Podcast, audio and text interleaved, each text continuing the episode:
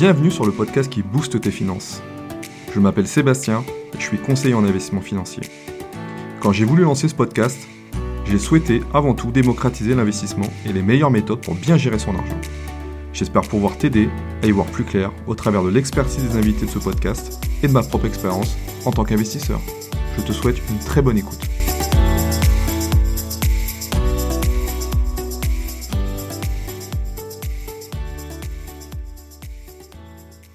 Bienvenue sur un nouvel épisode du podcast qui booste tes finances, podcast qui parle d'argent, d'investissement et de finances personnelles. Euh, Aujourd'hui, je voulais faire un épisode euh, qui traite en particulier de l'épargne. Euh, c'est un sujet qui, euh, qui revient souvent euh, avec notamment ben, des, des, mes jeunes clients ou, ceux qui viennent d'un peu plus loin comme moi et qui ont, qui ont, pas mis ces réflexes-là en place. tout simplement de, de, voir un petit peu comment bah, je peux faire pour arriver à épargner, comment je peux faire pour mieux épargner et combien je dois épargner tous les mois pour arriver à atteindre mes objectifs financiers et développer mon patrimoine. Donc pour moi, hein, si, l'épargne, c'est vraiment la base. Euh, c'est vraiment de toute façon tout conseiller, tout, conseiller en patrimoine ou tout coach financier vous le diront. Euh, si vous n'arrivez pas à épargner concrètement, vous n'arriverez à rien. Euh, en matière financière. Et, et pour ça, bah, il faut mettre en place euh, voilà, le bon mindset, euh, le bon état d'esprit, puis derrière les bonnes habitudes, et puis et, ensuite mettre ça en place mois après mois, année après année, pour arriver à un résultat qui soit bah, à la hauteur de, vos attentes et de vos objectifs. Alors pour arriver à épargner correctement et que ça devienne une habitude, il faut déjà, à mon sens, respecter certains points clés et je vais te les citer, on va, on va, on va les voir ensemble. Alors à mon sens, le premier point clé euh, qui est vraiment indispensable à, mettre en place, c'est de comprendre et d'analyser son rapport à l'argent. Alors analyser son rapport avec l'argent, c'est c'est pas quelque chose qui finalement qui est, qui est, si simple que ça, parce que euh, c'est souvent lié finalement à bah, l'éducation euh, que l'on a eue, qui nous a été transmise de nos parents. Donc quel a été le rapport à l'argent qu'avaient nos parents et qu'est-ce que du coup ils nous ont véhiculé dans notre éducation? Ça passe aussi parfois bah, par nos croyances spirituelles. on sait que voilà certains ont forcément une vision un peu négative de l'argent. L'argent c'est mal, euh, on en fait, on en fait des choses pas bien. Euh, euh, regardez comment évolue le monde et regardez comment l'argent pourrit finalement pourrit finalement le monde. Voilà, on a, on a tous une, vision positive ou négative, voire peut-être neutre de l'argent.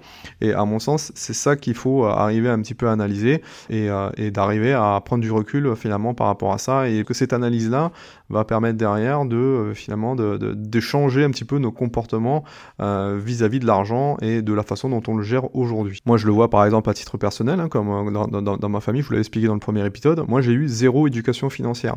Zéro éducation financière parce que finalement, l'argent était un sujet tabou et même un sujet de tension entre mes parents. Donc, qui dit sujet de tension, bah, sujet dont on évite d'en parler parce que c'est des sujets qui, qui, qui, qui, touchent et qui font mal et qui, qui, créent, euh, bah, qui créent de la tension entre mes parents. Donc on n'en parle pas. Donc on n'en parle pas et euh, bah, on parle pas de comment gérer euh, correctement son budget, comment épargner, euh, qu'est-ce que je dois faire une fois que j'ai réussi à mettre en place une épargne de précaution, etc., etc. Donc tous ces sujets-là, finalement, moi je ne les ai jamais, j'en ai jamais parlé, discuté et j'ai jamais eu aucune aucune information là-dessus avec mes parents.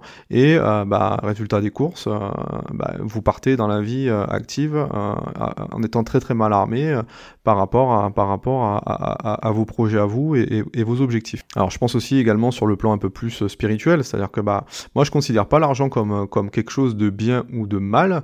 je considère que l'argent c'est un outil, un outil qui va nous permettre bah, voilà d'atteindre, bah, de, faire des choses bien dans la vie ou au contraire de, faire des choses mal. Pour moi l'argent c'est juste finalement une énergie, une énergie bah, quand, vous allez travailler, vous finalement vous, vous, troquez votre votre, temps contre de l'argent, euh, et cet argent-là va vous permettre, ben voilà, de bah, tout simplement d'assurer vos besoins essentiels, et puis ben, derrière, bah, assurer vos loisirs, et puis ben, derrière, assurer vos projets de vie. Donc finalement, l'argent, ça n'est ni plus ni moins que de l'énergie que vous transformer ensuite dans, de la matière, hein, parce que vous allez consommer des choses, vous allez, vous allez mettre en place des choses, mais cette matière, elle peut être positive ou négative. Quand quelqu'un, par exemple, qui a, énormément d'argent, qui crée des fondations, qui, euh, euh, qui, qui, se lance dans des, projets de reforestation ou euh, dans des associations caritatives, pour moi, c'est quelqu'un qui fait, qui fait du bien. Donc l'argent, pour moi, là, dans cette action-là, elle est positive, c'est l'énergie qui est positive.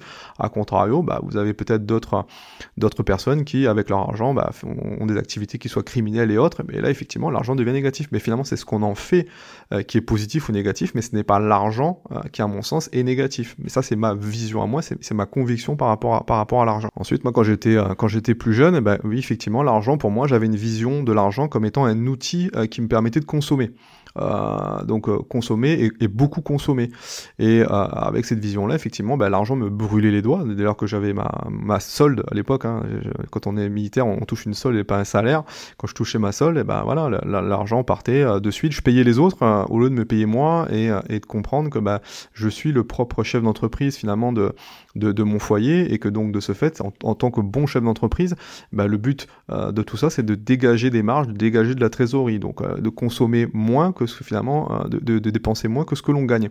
Et ça, moi, j'en avais pas du tout conscience, alors que j'aimais bien les chiffres. Hein, euh, j'avais un cursus scientifique à la base, mais bon, voilà, aucune aucune notion de finance personnelle, et, euh, et, c'est ça qui qui, m'a bah, véritablement manqué quand, quand je suis rentré dans la dans la vie active. Donc moi, à mon niveau, j'ai fait ce travail de, d'introspection il y a il y a maintenant un, peu plus de 15 ans, 20 ans, et, et c'est ce qui m'a permis de pouvoir voilà changer un petit peu mon comportement vis-à-vis de l'argent, comprendre que ben, l'argent ça peut devenir un ami et, pas forcément un, outil, un simple outil de consommation, mais plutôt comme un ami qui va me permettre, voilà, de, si je le traite bien, bah, il va me le rendre, il va bien me le rendre et euh, va me permettre d'atteindre mes objectifs financiers. Donc une fois qu'on a, a, un peu analysé tout ça, ah bah, l'idée c'est de développer ensuite, un point numéro 2, bah, développer des bons outils, ce que moi j'appelle les outils mindset, c'est-à-dire bah, concrètement quels sont les bons outils qui vont me permettre euh, bah, tout simplement de mieux gérer mon argent et de mieux, euh, de mieux mettre à profit finalement bah, cette épargne ces investissements-là pour mes projets à moi, court, moyen et long terme. Et du coup, bah, là concrètement, eh bah, c'est de définir euh, dans un premier temps vos objectifs financiers. Pourquoi vous voulez épargner? Pourquoi vous voulez mettre cet argent de côté? Et pourquoi vous voulez investir? Le but c'est quoi? C'est d'assurer votre retraite, le but, c'est de, de, vous permettre d'avoir des revenus complémentaires plus tard, euh, et à ce moment-là, bah, de définir combien, de combien vous estimez avoir besoin euh, dans 20 ans, 30 ans, pour, pour justement bah, répondre à, à, vos besoins futurs quand vous allez devoir bah, pour en profiter, quand, quand vous allez avoir envie peut-être de voyager, d'avoir une résidence secondaire, etc., etc. Donc ça, c'est à vous de vraiment de définir ça. bah, peut-être que vous avez des enfants que bah, vous leur assurez, voilà, tout simplement une sécurité en, termes de, financement des études. Peut-être que pour vous, bah voilà vos enfants en bas âge, vous vous dites, bah, ça serait bien quand même qu'on puisse les aider financièrement à, atteindre, à, atteindre un but, à atteindre, voilà, réussir peut-être une école de commerce, réussir euh, une école d'ingénieur et pour ça bah, vous aurez vous aurez besoin ils auront besoin forcément d'un financement bah, ne serait-ce que pour payer le, loyer pour payer euh, peut-être l'école si l'école est si l'école est privée. Bah, tout ça sont peut-être des choses qui, qui vont, peut-être vous motiver euh, en termes de vision. Et puis bah euh, il y a peut-être d'autres choses hein, peut-être la liberté financière vous installer vous installer là où vous avez envie de vous installer peut-être plus tard à la retraite. Mais bon bah, tout ça ça va vous permettre voilà de cette espèce de développer cette espèce de vision pour lesquelles bah, justement si aujourd'hui je décide de, de, de, dépenser moins et d'épargner plus bah, c'est pour atteindre tel, tel, tel objectif. Ça, c'est vraiment pour moi important. Et pour ça, eh ben, il y a des outils hein, qui, existent. Euh, certains vont appeler ça un cadre de vision, un cahier des rêves, qu'importe. Mais euh, vous pouvez utiliser ce type d'outils qui vont peut-être vous permettre voilà, de, mieux, finalement, de, mieux visualiser ces objectifs qui vous paraissent parfois un peu loin, un peu, un peu abstraits. Bah, ça, on parle, là, on parle de 20 ans, on parle de, de, de 25 ans d'objectifs, bah, peut-être que ça, le fait de l'avoir en vision, ça va vous permettre tout simplement de, de voilà, de, mieux y adhérer en tout cas en termes psychologiques et, ensuite mettre en place les bonnes habitudes. Alors quand j'entends par quand j'entends par cadre de vision ou cahier des rêves, bah, tout simplement vous prenez euh, voilà une feuille, vous prenez une feuille en format à 4 et puis ou à 3 si vous voulez quelque chose de plus grand. Et puis bah, vous vous amusez en fait à, coller par exemple voilà des, dessiner, coller euh, des images de, de, des choses qui euh, vraiment évoquent pour vous bah, ce, qui, ce qui est vraiment important, peut-être la famille, le fait d'avoir peut-être beaucoup plus d'argent pour mettre en place beaucoup plus de projets, une belle maison, une île, qu'importe ce qui, vous, en tout cas, vous motive. Et euh, vous le voilà, vous faites ce, cahier, des rêves là, et vous le mettez à un endroit stratégique euh, chez vous où en fait vous allez pouvoir le visualiser le, plus souvent possible, pour toujours l'avoir en tête et, vraiment essayer de, le matérialiser dans votre cerveau et vous dire que voilà pourquoi vous allez épargner, pourquoi vous allez investir, pourquoi vous allez faire ces efforts là au départ Parce que derrière, dans 10, 15, 20 ans, c'est cet objectif-là que, vous voulez atteindre. Alors, ces outils de visualisation, il y en a peut-être d'autres. Hein. Moi, c'est celui-là que j'avais utilisé, euh, que j'avais que je trouve plutôt sympa à faire. Et, euh, euh, d'ailleurs, mes enfants, je leur avais encouragé à, justement faire ce fameux cahier, cette fameux cahier de visualisation ou cahier des rêves là, pour bah, justement les, aider un petit peu à, à, mettre en place aussi à, leur niveau bah, leur objectif, leur projet de vie, ce qu'ils aimeraient, en tout cas pour eux plus tard dans leur vie. Une fois qu'on a dit ça, et eh ben deuxième objectif concrètement, euh, bah, c'est tout simplement euh, de s'approprier des outils de gestion. C'est-à-dire que bah, l'idée, euh, comme je vous l'ai dit, l'idée c'est d'avoir une vision du, chef d'entreprise. Vous êtes le, chef de votre propre entreprise. Alors même si vous êtes salarié, l'entreprise, votre entreprise c'est votre foyer, c'est votre, c'est votre maison, c'est c'est votre budget et, pour ça ben, il faut être carré sur sur cette cette gestion de trésorerie. Et donc du coup, euh, bah, le but pour vous, c'est d'arriver à dégager des marges de manœuvre. Et pour pouvoir dégager des marges de manœuvre, eh ben, il faut arriver à, atteindre cet objectif-là de dire je vis en dessous finalement de mes moyens. C'est-à-dire euh, je vais dépenser moins que ce qui rentre. Alors vous avez le, côté recette et puis vous avez le côté dépenses. Et ben dans votre tableau budgétaire recette-dépenses, bah, ce qui rentre doit être euh, supérieur à ce qui sort tout simplement pour pouvoir dégager ces fameuses marges, euh, marges budgétaires qui vont ensuite vous permettre d'épargner. Et pour ça, bah, il faut arriver à, finalement à, à mettre, faire faire un état et un inventaire de, de, de, votre budget. Et votre budget, bah ça pour ça, bah, vous avez plusieurs outils hein, qui, qui, sont, qui peuvent être intéressants. Vous avez bah, le fameux budget papier à l'ancienne, hein, euh, comme euh, nos, parents et, nos arrière-grands-parents faisaient, bah, vous prenez une feuille, euh, vous mettez à côté recette, bah, votre salaire, et puis bah, si vous avez d'autres sources de revenus, puis d'un autre côté vos dépenses.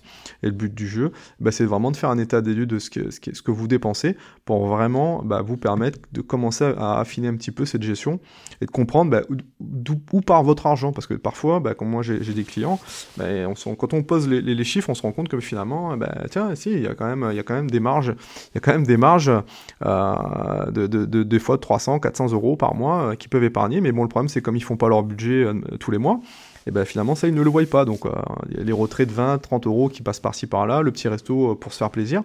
Et, après derrière, bah oui, bah, on en arrive, bah, on a découvert.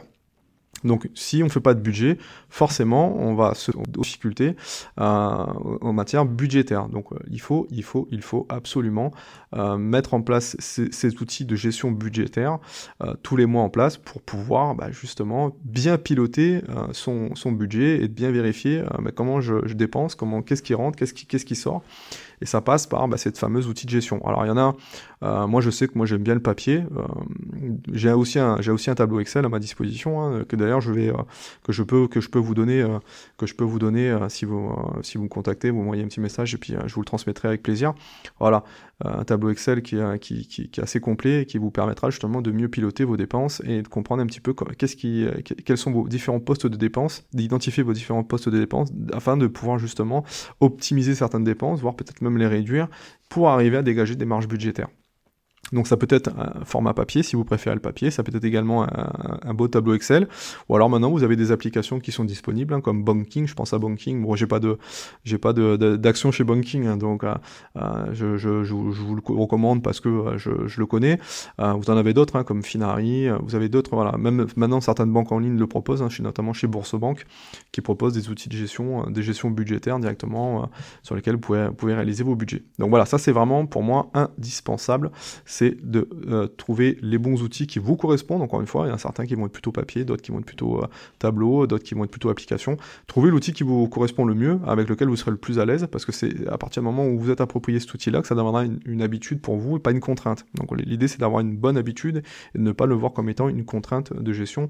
Donc voilà, utilisez l'outil qui vous correspond le mieux. Alors, pour moi, il y a des règles d'or euh, en matière de, gestion de son budget et je vais vous, les donner. Finalement, l'important, c'est pas ce que vous gagnez, mais ce que vous dépensez. Ça, c'est, vraiment une phrase qui, à mon sens, qui est importante. C'est, c'est pas ce que vous gagnez qui est important, mais combien vous dépensez. C'est ça qui, change tout. Vous avez des gens qui, qui gagnent 1500 euros, mais ils sont capables d'épargner 200 ou 300 euros par mois. Puis vous avez des gens qui gagnent 5000 et qui vous en dépensent 5005. Donc finalement, voilà. L'idée, c'est, vraiment de bien comprendre que, bah, quelle que soit la somme que vous êtes capable de mettre de côté tous les mois, c'est ça qui est, qui est le plus important. C'est pas ce que vous gagnez. Et à partir de là, il y a des règles euh, d'or, que moi j'appelle des règles d'or budgétaires, que je vais vous citer, hein, qui, qui étaient vraiment important à, à, à, mettre en place pour que ben, justement vous puissiez, euh, vous puissiez mieux gérer votre budget. Bah, déjà, comme je vous l'ai dit tout à l'heure, hein, c'est déjà de dépenser moins que ce que vous gagnez, ça c'est vraiment le plus, plus important. Ensuite, bah, deuxième, deuxième règle d'or, c'est de bannir le découvert autorisé. Alors ça, c'est vraiment le, le, le truc à, surtout bannir, c'est-à-dire qu'à partir du moment où si le banquier ou le conseiller financier vous propose un découvert autorisé, bah vous dites non, il n'y a pas de découvert autorisé, je ne l'utilise pas. Ça vous permettra même si vous êtes à zéro euh, le, 18 du mois, bah, concrètement, quand vous récupérez votre salaire le premier, bah, vous repartez à zéro. Quand, vous avez déjà un moins 200 ou un moins 300, des fois même plus, à, essayer de recombler, bah, concrètement, ça, ça, devient, ça devient de plus en plus compliqué à gérer. Et le but du jeu, bah, pour éviter ce phénomène-là, c'est de bannir ce découvert autorisé. Ensuite, troisième règle qui me paraît moins essentielle, c'est de vous payer en premier avant de payer les autres. Je dis tout le temps ça, payez-vous en premier avant de payer les autres. Ça veut dire quoi? Ça veut dire qu'en fait, bah, l'idée c'est de mettre en place une, bonne habitude, c'est dès lors que vous avez vos revenus qui tombent, et eh ben vous faites un virement à vous-même, c'est-à-dire vous vous payez. Vous n'allez pas payer le restaurant euh, qui est à côté avec lequel vous avez pris cette habitude une fois par mois d'y aller avec votre conjointe vous vous payez en premier, vous vous payez en premier avant de payer votre loyer, avant de payer euh, la facture EDF, avant de payer euh, euh, tel ou tel loisir, vous vous payez en premier. Comme ça, cette épargne, elle est, là, vous investissez sur vous et ne vous investissez pas sur les autres. Et, et, ça devient finalement cette habitude-là bah, dès lors que bah, le 28, le 29, le 30, je ne sais pas quand est-ce que, vous serez, que serez rémunéré, eh ben vous vous payez tout simplement, vous faites votre virement à ce moment-là. Et puis, bah, ça devient plus, finalement, l'épargne ne devient plus une variable d'ajustement. L'épargne devient euh, finalement euh, un réflexe. Alors, vous attendez pas la fin du mois quand vous avez payé tout le monde pour vous dire, bah, ah, bah, il me reste 150, 200 euros, je pourrais épargner. Non, non, c'est l'inverse qu'il faut faire. C'est-à-dire, vous avez votre revenu, et ben vous vous rémunérez en premier, je me verse mon épargne et ensuite je, je paye mes besoins essentiels, je paye mes loisirs. Ça, c'est vraiment pour moi une habitude qui est vraiment euh, importante à mettre en place. Il faut se créer une habitude. Hein. À partir de là, bah, je me paye en premier.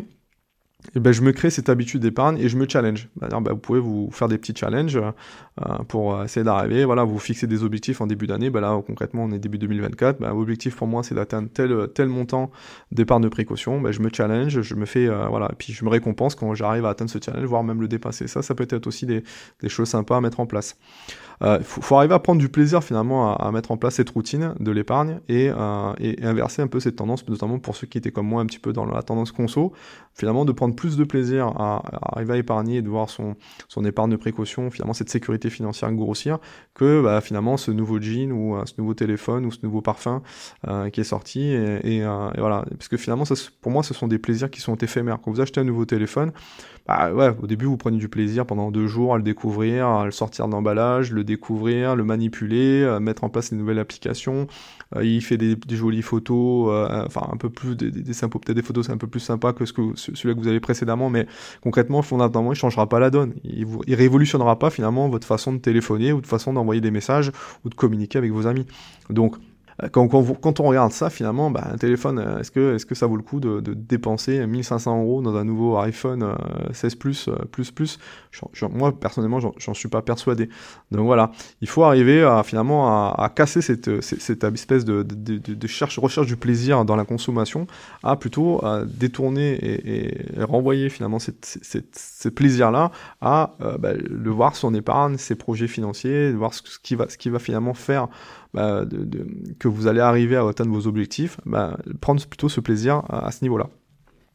Et enfin, euh, il y a une règle qui pour moi est euh, vraiment vraiment importante, c'est euh, une règle budgétaire dont je pense qu'il y en a beaucoup qui en parlent. Hein, je vois ça pas mal circuler sur les réseaux sociaux, notamment chez les coachs financiers.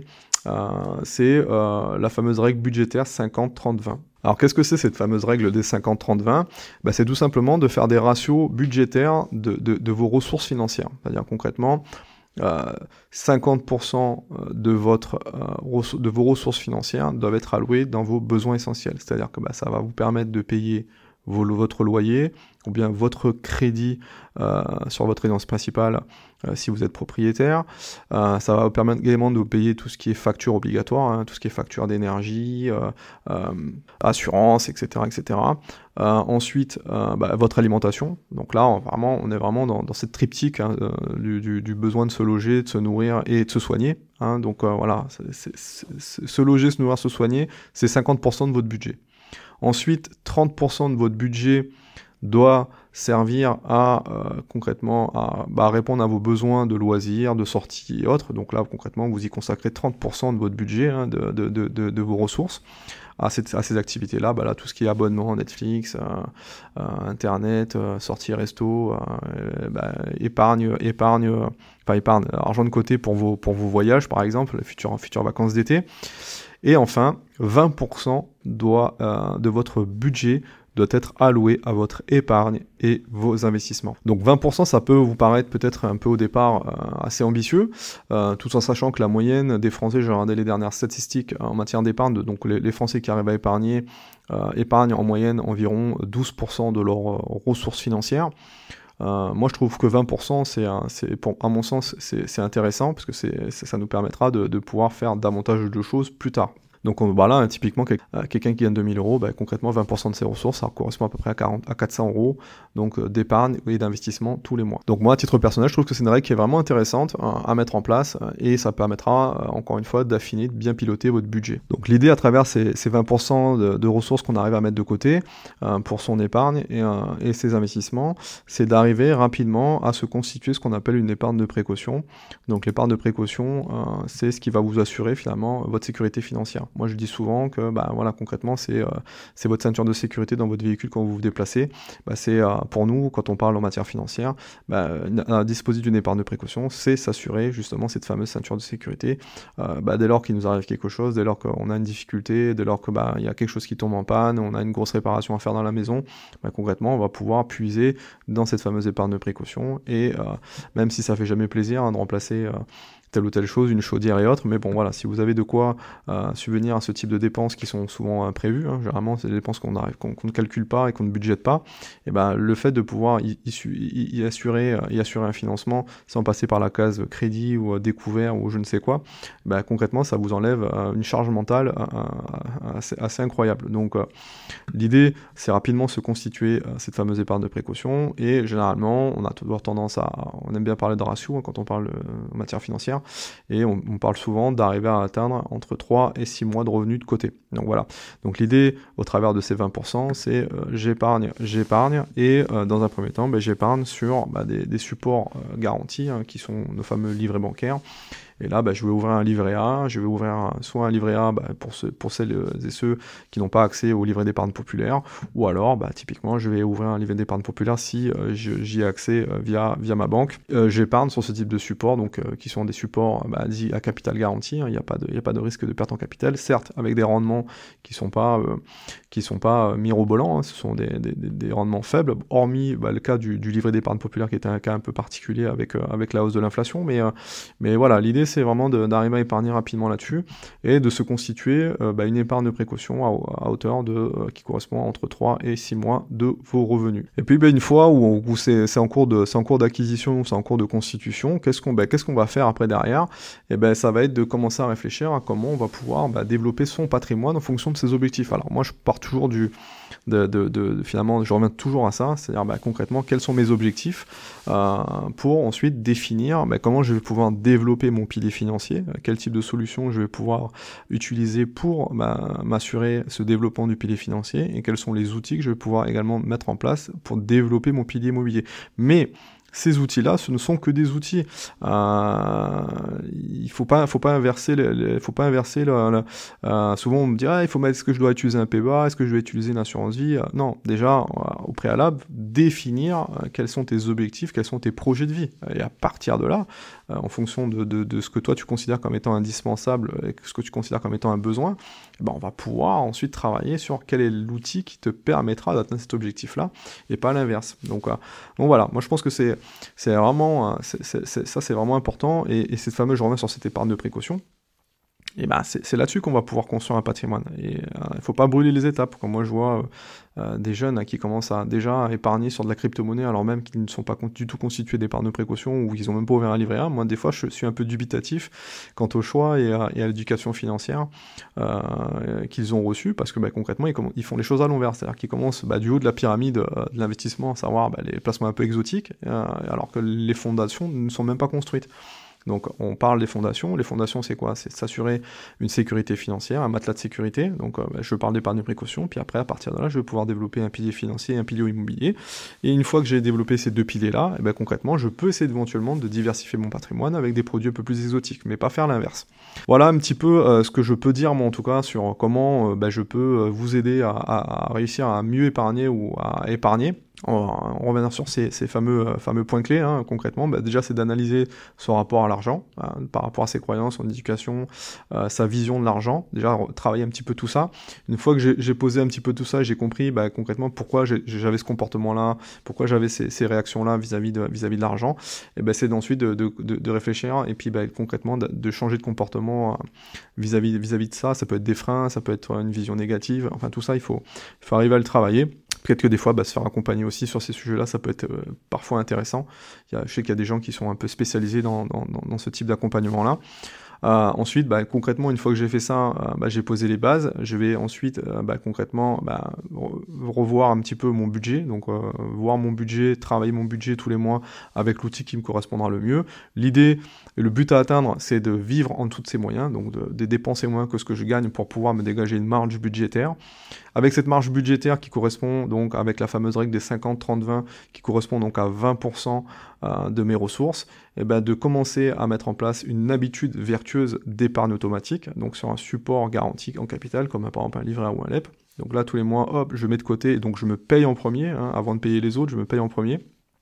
Et puis ensuite, je vivrai avec ce qui me restera à la fin du mois, mais je me paye en premier prendre du plaisir avec, dans cette routine, ça, ça me paraît, euh, ça me vraiment euh, important. Euh, il, faut, prendre du plaisir, sinon, bah, si on le subit comme étant une contrainte, ça, ça va être beaucoup plus difficile, beaucoup plus difficile finalement à, rester, à pérenniser dans le temps. Voilà, c'est ce que je voulais dire. Et puis, bah, objectif concernant cette fameuse épargne de précaution, c'est d'atteindre 3 à 6 mois de revenus sur un livret A à capital garanti. Et à partir de là, on va commencer à pouvoir réfléchir à développer son pilier financier et immobilier en fonction, encore une fois, de ses objectifs de vie, de ses projets. Et voilà, on arrive au bout de cet épisode. J'espère t'avoir donné quelques tips intéressants, en tout cas pour t'aider et t'aiguiller et euh, faire en sorte que tu puisses, en tout cas, euh, épargner et mieux épargner. On se retrouve sur un prochain épisode la semaine prochaine euh, sur avec une nouvelle thématique.